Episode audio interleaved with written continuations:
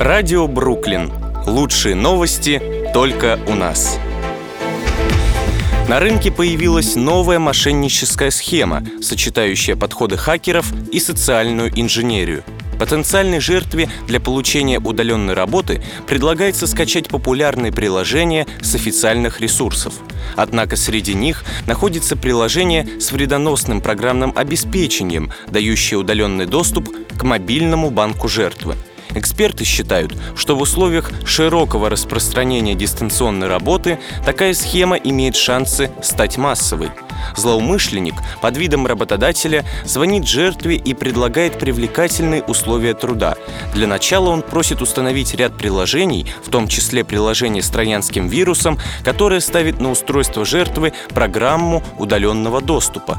После этого злоумышленник получает секретные коды для доступа к личному кабинету. При этом сами приложения жертва скачивает напрямую из магазина Play Market, куда одно из них, зараженное вирусом, предварительно загрузили мошенники. До сих пор основных схем мошенников было две – Одна из них — установка программы по ссылке, которую невнимательный пользователь открыл из неизвестного СМС или сообщения мессенджера. Вторая заключается как раз в социальной инженерии. Новая схема комбинирует подходы хакеров и звонарей — Специалисты по переговорам настойчиво просят поставить безобидную на первый взгляд программу, а в нее уже хакеры зашили средства управления. Состоятельные россияне готовы платить миллионы за путешествия по России. И дело не только в пандемии. Все чаще туристы предпочитают комфортные туры на Сахалин или в Арктику пляжному отдыху на Мальдивах, которые сейчас открыты, несмотря на коронавирус.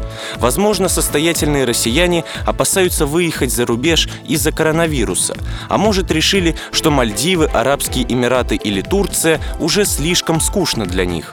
Так или иначе, спрос на люксовый отдых внутри России рос весь прошлый год и вряд ли замедлится в ближайшее время. Рейтинг самых дорогих путешествий в 2020 году составила Ассоциация туроператоров России. И на первом месте поездка, цена которой сопоставима со стоимостью однокомнатной квартиры в Москве – 10 миллионов рублей за неделю на Сахалине с проживанием в нескольких отелях и на яхте – Правда, это на семью из семерых человек. А вот самый дорогой тур в пересчете на человека – это июльская экспедиция в Арктику на атомном ледоколе. 12 дней за 2,4 миллиона рублей. Многие компании, занятые в сфере внутреннего туризма, даже начали корректировать свои бизнес-модели и формировать отделы, которые работают с богатыми россиянами. Список интересных направлений внутри стран расширяется, говорит эксперт. Рост спроса на такой вид отдыха в России продиктован не только фактором закрытых или полуоткрытых границ, но и в том, что список мест в России, где сейчас можно отдохнуть дорого-богато, постоянно пополняется. Очень большой спрос на отдых в Сочи и в Крыму. Затем следуют экспедиции на Камчатку, Алтай, Русскую Арктику, Байкал и Северный Ледовитый океан. Очень большим спросом пользуется вип-рыбалка в Астрахани и поездки в Карелию. В наступившем году картина по России будет примерно такая же, считают эксперты. Сейчас всего открыто 16 стран, и как раз среди открытых стран есть популярные направления и в вип-туризме, прежде всего это, конечно, Мальдивы, куда на Новый год бывало летят немало бизнес-джетов. Неизвестный классический миллиардер купил особняк в неоклассическом стиле за 2 миллиарда рублей. Дом расположен в самом престижном пригороде Лондона, графстве Суррей. Сделка стала одной из крупнейших на местном рынке недвижимости за последние пять лет.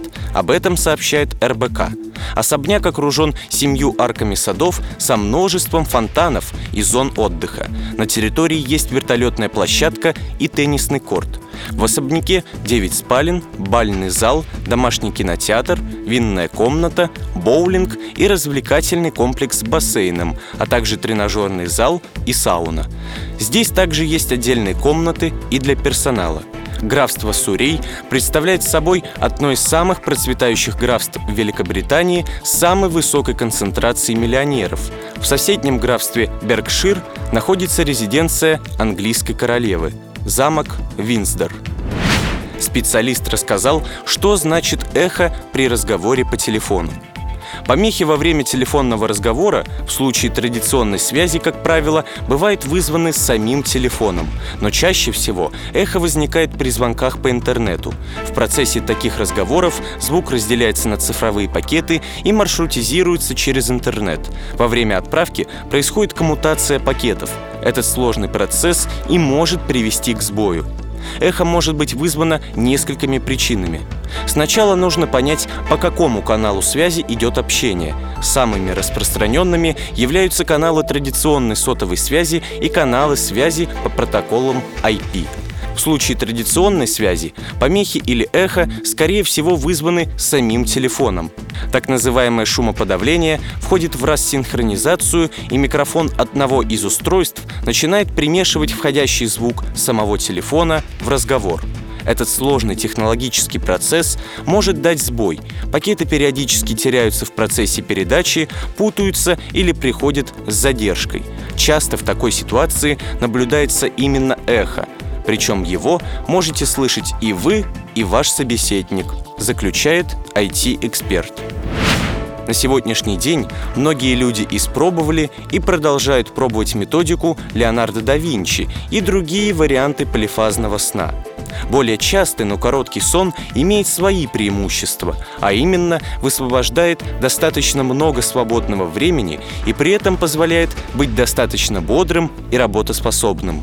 Однако на начальном этапе, при переходе от обычного сна к полифазному, человек сталкивается со снижением концентрации внимания, энергичности и скорости мышления. Период адаптации может занимать от одной до двух недель. Еще одна проблема – трудности совмещения социальной жизни и полифазного графика сна. Сложно представить себе сон каждые 4 часа, будучи на работе. Такой режим сна при необходимости можно практиковать какое-то время. Длительность будет зависеть от индивидуальных особенностей и резервов организма. Но спать так всегда невозможно. Связано это с тем, что при коротких эпизодах сна человек не успевает дойти до глубоких стадий. Сон человека строго организован и расписан. Он проходит циклами, длительность каждого 90-120 минут. Сначала идет поверхностный сон, и только потом глубокий. Завершается сон стадией с быстрым движением глаз. В период глубокого сна происходит физическое восстановление организма, заживление ран, синтез некоторых гормонов, настройка и работа внутренних органов период глубокого сна происходит физическое восстановление организма, заживление ран, синтез некоторых гормонов, настройка работы внутренних органов. В стадии сна с быстрым движением глаз мозг активно обрабатывает полученную за день информацию, фильтрует ее, переводит нужные файлы в долгосрочную память и восстанавливаются психические ресурсы. Потребность в суточной длительности сна у человека не снижается. Она остается на том же уровне, обычно 7-9 часов. Если за сутки человек будет спать 2-3 часа, то дефицит его будет накапливаться. Это грозит внезапными засыпаниями в незапланированное время. В долгосрочной перспективе при таком режиме разовьются различные заболевания сердечно-сосудистой системы и желудочно-кишечного тракта. В результате снижения иммунитета повышается риск инфекционных заболеваний. Исходя из изложенного, следует, что если вам нужно в сжатые сроки выполнить большой объем дел, то на это время можно практиковать полифазный сон. И да, это реально.